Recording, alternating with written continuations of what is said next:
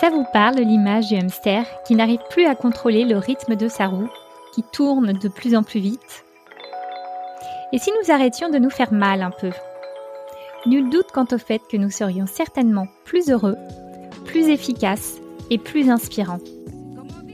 Je suis Claire Lebleu, exploratrice des justes temps et créatrice de ce podcast, dans lequel je discute avec des personnes engagées et épanouies, qui nous parlent de leur rapport au temps, de leurs expériences et motivations à vivre des rythmes vertueux et plus respectueux, pour elles, mais aussi pour nous tous.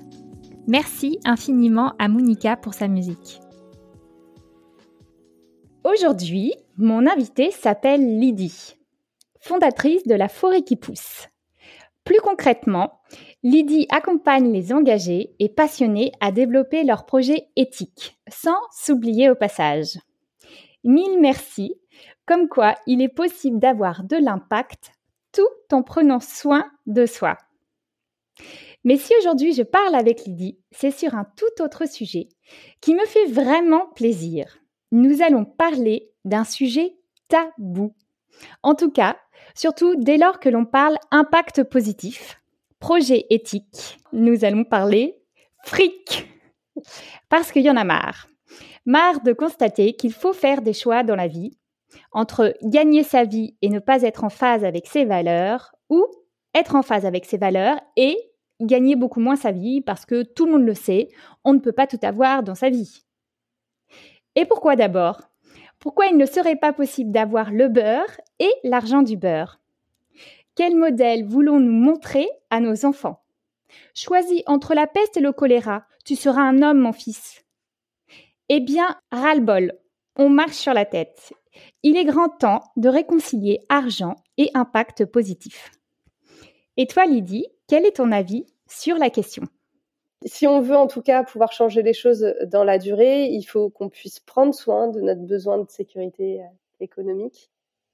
Et, euh, et en prendre soin, ça veut dire euh, réussir voilà, à vivre de notre activité quand on est entrepreneur. L'idée, c'est pas de dire que l'argent, ça prend toute la place et que euh, quand on développe une activité, ce qui compte, c'est avant tout de gagner plein de fric et peu importe ce qu'on fait. Euh, non, c'est pas ça. Mais c'est pas non plus de se dire, de, se cacher les yeux et de, se dire ah là là, je vis dans une bulle, euh, l'argent n'existe pas. Bah non, parce qu'en fait, on vit pas non plus dans un monde dans lequel l'argent n'existe pas. Et puis en fait, en soi, l'argent c'est ni, ni, mauvais ni, ni bon, c'est juste euh, c'est juste un outil d'échange. Donc euh, voilà, moi en tout cas, je, c'est ce que je, je vois. Je pense qu'il faut juste le remettre à sa à sa bonne place et puis l'utiliser pour ce qu'il est voilà, on lui accorde un peu d'attention, mais pas non plus euh, toute, toute l'attention. Parce que c'est ça aussi que je vois, c'est que quand on veut ne pas lui accorder du tout d'attention quand on est entrepreneur, eh ben, euh, donc ça veut dire qu'on le met de côté, ça veut dire qu'on le regarde pas du tout, ça veut dire qu'on ne regarde pas ses prix, on regarde pas son chiffre d'affaires et compagnie. Ok, très bien. Mais du coup, mécaniquement, moi, ce que je vois, c'est qu'après, ça prend toute la place l'argent, il prend quand même toute la place parce qu'il y a de l'insécurité économique et que, euh, et que ça revient. filtre dans le mental. Voilà, ça, ça, ça, ça, crée des peurs, des angoisses, du stress. Et donc, à un moment donné, bon, bah voilà, on s'en occupe, mais juste comme il faut, et puis on passe à autre chose. Voilà. Pour mettre l'énergie au bon endroit. Ouais, c'est ça, mettre son énergie au bon endroit. Quand je me suis lancée dans l'entrepreneuriat, bah, à un moment donné, il fallait aussi que, enfin, il fallait bien que moi je puisse poser mes tarifs et puis, euh, et puis, euh, bah, c'est poser la question de tout simplement de la pérennité de mon activité, savoir si moi j'arrivais à vivre de mon activité, euh, si ça allait juste durer six mois, un an, ou si ça allait durer plus longtemps que ça. Donc oui, forcément, cette question-là, elle s'est posée. Et c'est vrai qu'assez rapidement, tu vois, j'ai eu l'impression qu'il y avait quelque chose d'un petit peu euh, compliqué dans le fait à la fois de vouloir avoir un impact positif, donc de faire bouger les lignes, contribuer à des, projets qui ont du sens, et en même temps, alors je je veux pas être multimillionnaire, euh, tu vois, enfin c'est pas du tout l'idée, mais en même temps de pouvoir euh, simplement euh, gagner sa vie correctement et se sentir en sécurité par rapport à ça. Donc ça c'est une vraie question, je trouve, ouais, parce que voilà, je te disais, c'est une question que je me suis posée moi au début pour moi, et puis après, de fil en aiguille, assez rapidement, je me suis rendu compte qu'autour de moi il y avait pas mal de projets euh, qui tout simplement se cassaient la gueule euh, avec avec des gens qui se retrouvaient euh, vraiment mal en point parce que à un moment donné ben, ben, le projet avait pas réussi à trouver une, pérennité économique, j'ai envie de dire. Et donc là, je me suis dit, alors là, c'est venu titiller une part de moi, tu vois, qui aime bien euh, quand elle voit qu'il y a une, euh, un problème, quand elle voit qu'il y a un truc qui marche pas, tu vois, essayer de trouver des solutions.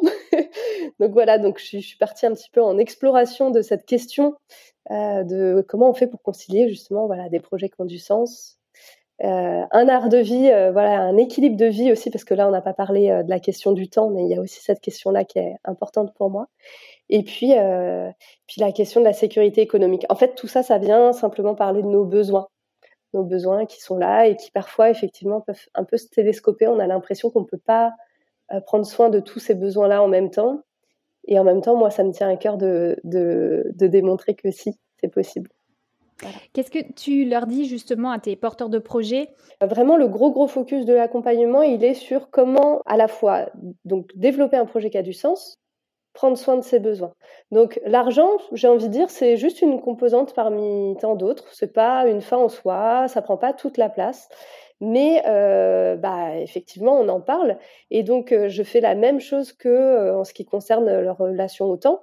C'est que je les invite à regarder d'abord ce dont elles, alors je dis elles parce que là, c'est principalement des femmes que j'accompagne, mais ce dont elles, elles ont besoin, elles, avant d'aller voir ce qui se fait habituellement. Quand je me suis lancée dans l'entrepreneuriat, un des premiers trucs qu'on m'a invité à faire, c'est à faire un benchmark, donc aller voir ce que faisaient mes concurrents. Là, les gens ne me voient pas, mais je mets des gros guillemets parce que moi, ça me parle pas tellement cette. Faut même pas trop dire euh, concurrent en fait. Mais non, mais c'est que c'est qu'en fait, euh, en fait, moi, j'y crois pas à la concurrence. Mais bon, bref, là, c'est encore un autre sujet. Mais disons les collègues, en tout cas les personnes qui font à peu près la même chose. Voilà, on m'a plutôt encouragé à aller voir ce que faisaient les autres et à, regarder euh, les prix et à me baser sur ces prix-là. Et donc moi, ce que je conseille euh, aujourd'hui aux personnes que j'accompagne et ce que je conseille à toutes les personnes là qui nous écoutent, c'est plutôt de commencer par partir d'elles-mêmes, c'est-à-dire de se poser la question de savoir de combien elles ont besoin déjà pour vivre, donc en termes de revenus, comme si elles devaient s'allouer un salaire, j'ai envie de dire, et puis euh, de combien elles ont besoin aussi pour euh, euh, leur entreprise, leur activité, pour euh, tout simplement euh, voilà la faire vivre. Peut-être qu'il y a euh, des choses à, à, à, payer pour un site internet ou pour externaliser certaines choses, continuer à se former, se faire accompagner, je sais pas faire des cartes de visite, peu importe. Mais bon bref et, et du coup en fait mettre une espèce de enfin avoir, avoir déjà conscience des vrais besoins, que ce soit pour soi personnellement, mais aussi pour son entreprise. Parce qu'une somme comme ça, bah, ça veut un peu tout dire et rien dire. Et à partir de ça, ce que je conseille, euh, surtout pour les personnes qui ont une activité où finalement ce qu'elles facturent, c'est en lien avec le, temps euh, euh, qu'elles consacrent à leurs clients.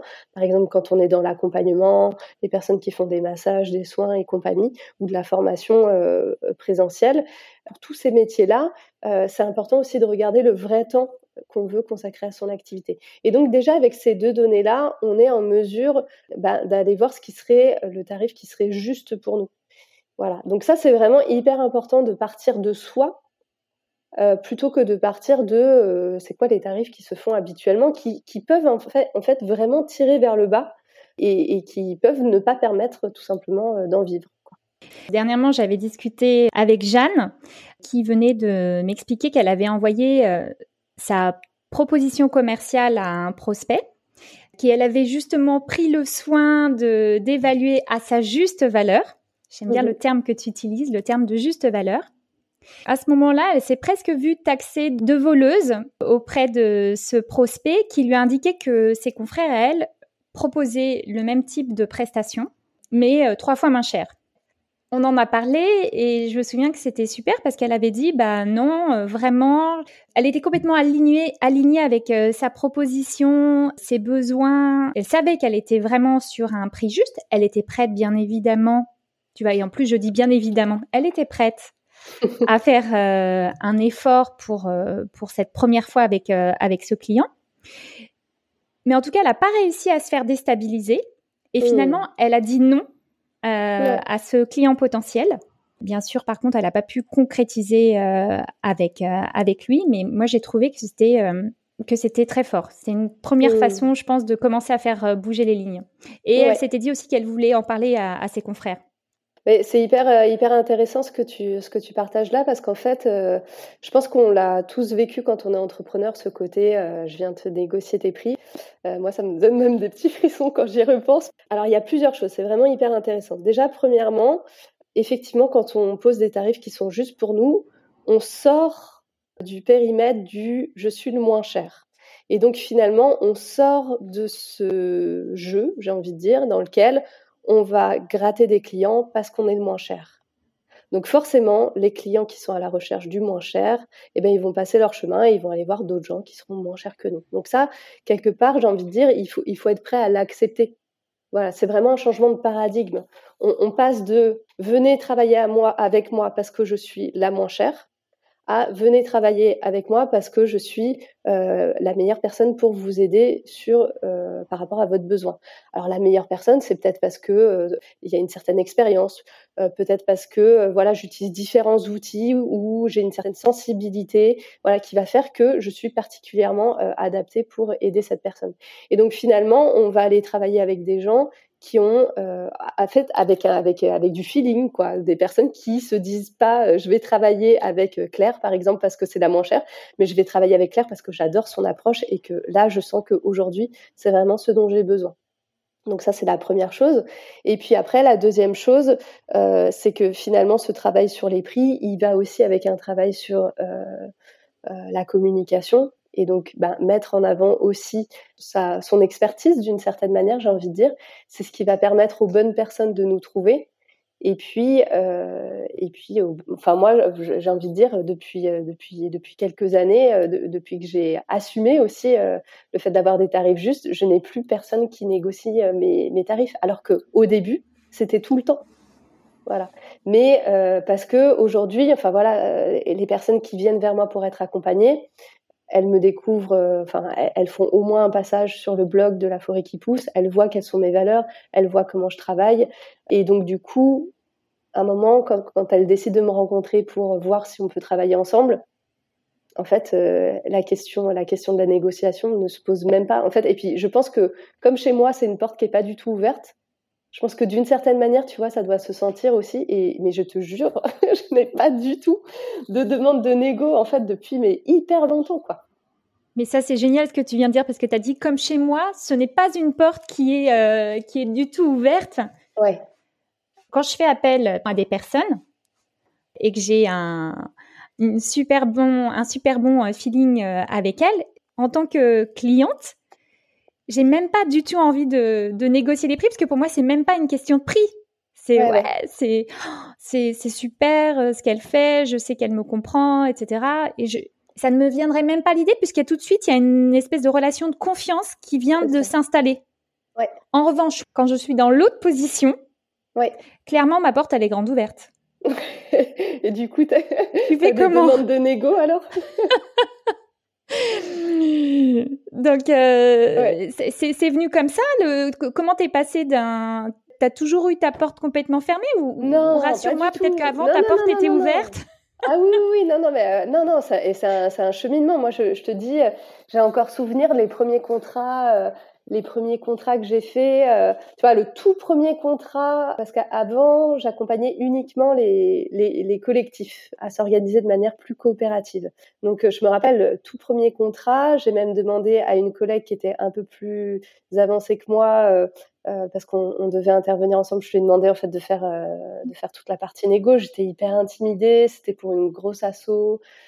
Ah, le mec en face de moi était en costard cravate. Enfin, ça me j'avais des suées froides rien que d'y penser, tu vois. Un de mes deuxièmes, enfin, je sais pas si c'était le deuxième ou troisième contrat, c'était avec une coopérative euh, hyper engagée. Euh, voilà, on, m'avait demandé direct euh, si c'était bien en participation consciente. Il a fallu relancer derrière pour être payé. Enfin, c'était, c'était, mais c'était horrible en fait. Non, donc non, je peux te dire que au début, la porte de la négo était grande, grande, grande ouverte. Et je dirais que c'est au bout de peut-être un an et demi, voilà, quand j'ai commencé à voir que j'allais arriver au bout de mon chômage et que euh, mon activité me permettait pas d'en vivre, euh, j'ai commencé un peu à paniquer, hein, on va dire les choses clairement. Et là, je me suis faite accompagner. Et en me faisant accompagner, j'ai notamment travaillé cette question de, mes offres, de la relation à, à l'argent. Quand je dis de mes offres, c'est aussi parce que avant, donc au début, j'avais pas d'offres à moi, c'est-à-dire que les gens me contactaient, ils me disaient ce qu'ils voulaient et je créais à chaque fois quelque chose de sur mesure et c'était vraiment une posture freelance en fait, tu vois. Euh, j'ai absolument rien contre, mais c'est pas une posture qui est, qui est adaptée pour moi, tu vois. Ça me demandait d'être en permanence en, adaptation. J'avais, euh, moi, j'avais déjà plusieurs fois frôlé le burn-out et donc euh, mon équilibre de vie. Voilà, je vis avec un entrepreneur, j'ai deux jeunes enfants. Enfin, j'avais vraiment envie de débrancher le soir, le week-end, et ben du coup, enfin, c'était très compliqué en fait euh, en travaillant comme ça. Et bon, bref, avec cet accompagnement, j'ai pu bah, poser mes offres à moi et poser aussi euh, une, une, communication qui permet aux, aux, personnes avec qui moi j'ai envie de travailler bah, de, de, de, venir vers moi en fait, plutôt que moi euh, d'être, tu vois, comment ça s'appelle En prospection. En prospection, c'est ça, c'est un mot que mmh. j'utilise jamais. C'est ça. Bref. Mais non, au début, ma porte était grande ouverte et euh, c'est en, en, faisant ce travail justement de voir quel était le tarif qui était juste pour moi, de prendre le temps de voir à quel point finalement, en, en gagnant cet argent, j'étais pas en train de voler les gens, mais que j'étais tout simplement en train de, de, de, vivre correctement de mon activité et faire en sorte que mon activité soit pérenne. Et du coup, le fait qu'elle soit pérenne, c'est ça aussi qui me permet d'aider euh, les personnes que j'ai envie d'aider dans la durée. Enfin, du coup, de voir que c'était une vraie boucle vertueuse. Et puis, euh, je t'avouerai que ce qui a été le plus décisif pour moi, ça a été la première vente non négociée à un tarif qui était juste pour moi. Là, il y a vraiment eu un switch où je me suis dit, ok, en fait, en fait, c'est possible. Et à partir du moment où j'ai vu que c'était possible, je pense qu'il y a dû y avoir peut-être une ou deux négos euh, juste après, tu vois. Et en fait, il y avait un truc qui était ancré en moi qui disait, ben non, bah non, en fait, il n'y a, a, pas de raison. Alors éventuellement, euh, j'ai dû, dû, faire des, des, facilités de paiement. Bon, maintenant, je les mets de base, tu vois, des facilités de paiement, et puis voilà, on peut payer en plusieurs fois, et puis c'est ok. Enfin, je veux dire, l'idée c'est pas d'être méchant, mmh. c'est pas ça, c'est ou de, enfin, je, c'est juste de trouver euh, quelque chose qui soit juste pour, pour tout le monde, pour la boîte, euh, et aussi pour pour les clients en face, parce que du coup. Euh, en fait, finalement, j'ai envie de travailler avec des gens qui sont respectueux de mon travail, de la même manière que moi, je travaille avec, avec des gens dont je respecte aussi le travail. C'est-à-dire que personnellement, je suis pas une négociatrice. C'est-à-dire que si je fais un site internet ou tu vois là, je travaille euh, avec différentes personnes qui interviennent dans mon équipe, je n'ai jamais négocié leur tarif. Soit leur tarif me correspond par rapport à mes besoins, et je suis contente en fait de pouvoir les payer euh, correctement parce que je me dis bon bah voilà grâce à euh, ce travail qu'on fait ensemble et eh ben cette personne en fait elle peut vivre correctement de son activité. Mais tu vois j'ai cette confiance en fait que les gens quand ils posent un tarif surtout euh, surtout dans enfin voilà dans les collaborations que j'ai c'est quand même des gens qui partagent les mêmes valeurs que moi. Derrière c'est des personnes qui vont réinvestir ça au service de projets écolos. Donc finalement, euh, c'est ok pour moi en fait qu'il y ait plein de gens euh, qui qui souhaitent pas mettre euh, l'argent que je demande dans mes accompagnements, mais mais c'est pas grave en fait. Ces personnes-là trouveront d'autres personnes avec qui bosser. Et moi, je travaille avec des personnes qui sont qui sont ok pour investir ça, enfin cette somme-là dans dans leur accompagnement. C'est drôle parce que moi, à la base, mon métier, ce que j'ai fait pendant plus de dix ans, j'étais dans la négociation commerciale. Donc pour moi, c'était un non-sujet. Enfin, c'était mon métier. Je mettais ma casquette, il n'y avait pas de problème. J'y allais. Euh, j'étais même euh, plutôt bonne dans ce que je faisais. Et là, depuis que j'ai redonné du sens, en tout cas, à, mon travail, tout d'un coup, la partie argent, j'ai beaucoup plus de mal à l'aborder, quoi. Mmh, ouais. Ouais, mais je pense qu'en fait, c'est une vraie question de remettre l'argent à, sa juste place, comme dirait euh, Christian Junot, qui est, qui est un spécialiste de la relation à l'argent, qui est vraiment une, belle, une belle éthique. Enfin, moi, j'aime beaucoup euh, la manière de penser de Christian et euh, qui parle en fait de, notre relation à l'argent qu'on a tous. On a tous une relation particulière à l'argent qui évolue d'ailleurs au cours de notre vie. Finalement, l'argent, c'est simplement un outil qui, nous sert à faciliter les échanges entre nous. Donc il y a quelqu'un qui va te donner quelque chose, toi tu vas lui donner quelque chose en échange. Et, et, en fait, il y a vraiment plein de trucs hyper intéressants autour de ça, je veux dire philosophiquement euh, parlant. Déjà, effectivement, le capitalisme a tellement mis l'argent sur, sur, sur un piédestal que moi, la première, j'ai eu envie à un moment donné de, de bazarder l'argent, euh, de, de, de, croire euh, au fait que bah, je pouvais vivre sans argent. Enfin, je l'ai espéré en tout cas.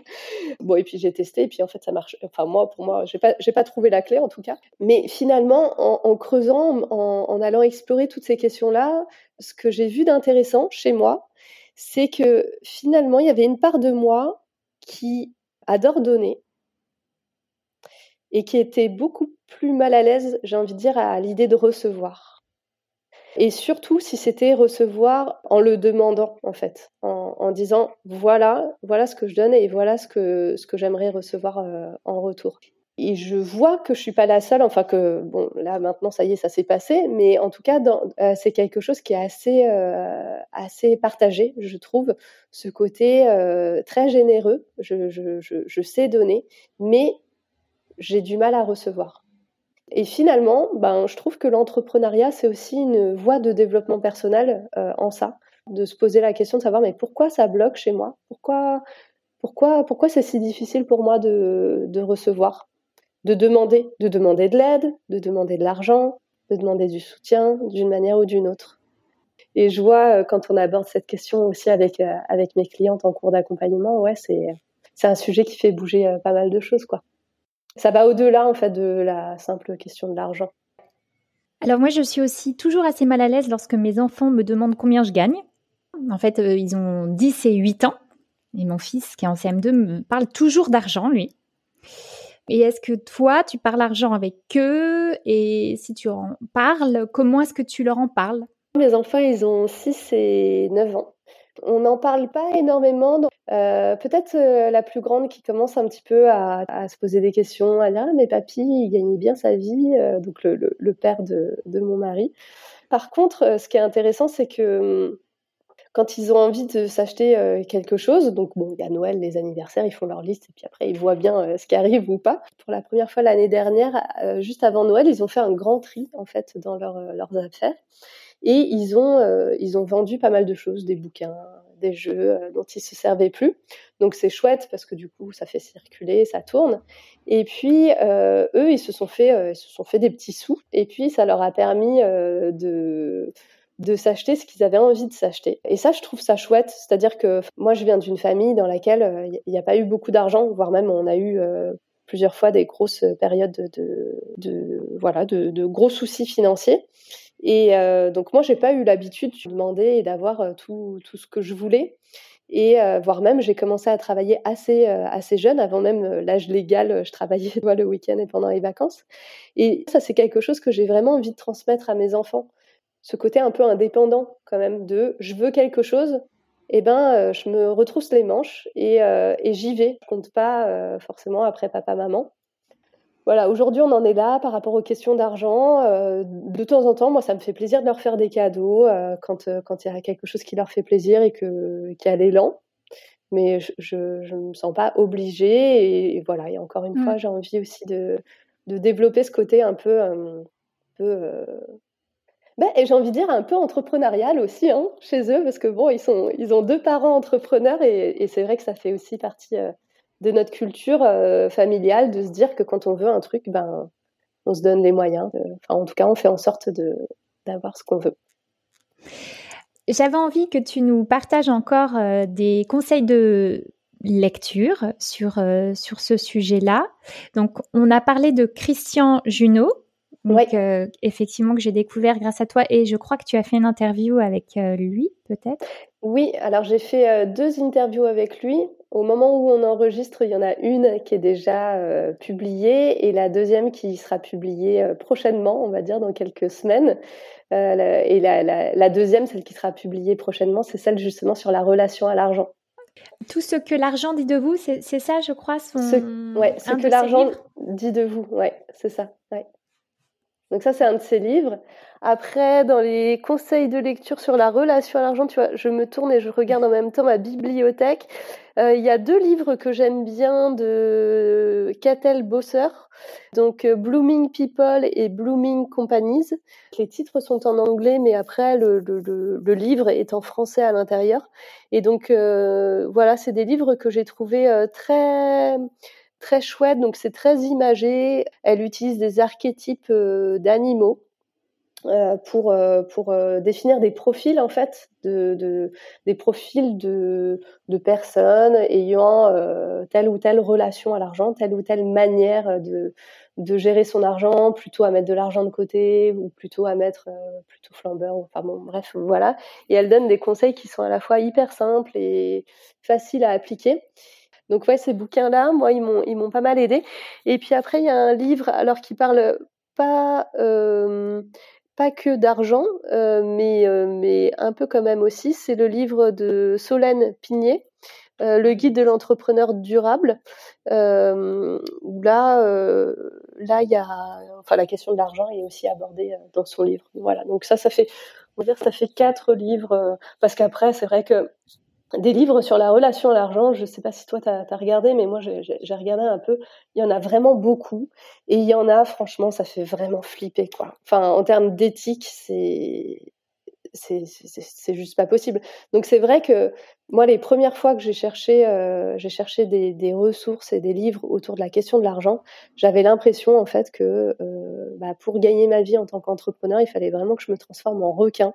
Et tu vois, et comme ça, c'était juste pas possible pour moi parce que, bah, enfin, ce projet d'entrepreneur, ce projet entrepreneurial, il est, au service de quelque chose qui a vraiment du sens. Bon bah du coup c'était compliqué. Donc ça me fait vraiment plaisir de voir qu'il y a des bouquins qui sont sortis et qui concilient euh, le fait de, prendre soin de, son, de sa sécurité économique et euh, de son éthique. L'insécurité, et notamment l'insécurité économique, ce que je dis souvent hein, à mes clientes, c'est que c'est pas du tout une bonne conseillère. Donc c'est pour ça aussi que le, premier truc que je recommande aux personnes qui, euh, qui ont envie de lancer leur activité, c'est euh, de se sécuriser d'abord financièrement. Donc d'avoir ce que j'appelle un filet de sécurité.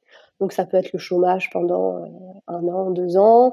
Pour certaines personnes, ça peut être de, de, de l'épargne, enfin voilà, des économies mises de côté. Pour d'autres, ça va être d'avoir un job à temps partiel, voilà. Mais dans tous les cas, d'avoir quelque chose qui vient sécuriser pour pas juste se dire bah voilà moi dans trois mois j'ai plus plus de revenus et il faut absolument que je vive de mon activité. Bah, en fait, on ne sait pas euh, le temps que ça va prendre pour, euh, pour lancer une activité. En tout cas, trois mois, euh, ça, ça, peut arriver, mais c'est quand même assez rare. Cette question de l'argent, c'est une question parmi tant d'autres. Par contre, c'est vrai que ça peut venir révéler certaines choses. Euh, de se retrouver euh, régulièrement en insécurité financière, c'est aussi un comment dire un indicateur en fait qui peut venir nous dire qu'il y a quelque chose à retravailler dans notre relation aux autres et notre relation avec nous-mêmes quand on est en insécurité, eh ben on n'est pas bien et du coup on n'est pas on n'est pas au mieux en fait pour euh, apporter au monde ce qu'on a ce qu'on a apporté. Super, merci beaucoup Lydie. Et maintenant, venez, on en discute sur mon compte Instagram, lebontempo.podcast. Qu'avez-vous pensé de cet épisode? Qu'allez-vous commencer à mettre en place? Si vous avez aimé cet épisode, la meilleure façon de me soutenir est d'en parler autour de vous et de me mettre un commentaire suivi de 5 étoiles sur Apple Podcast.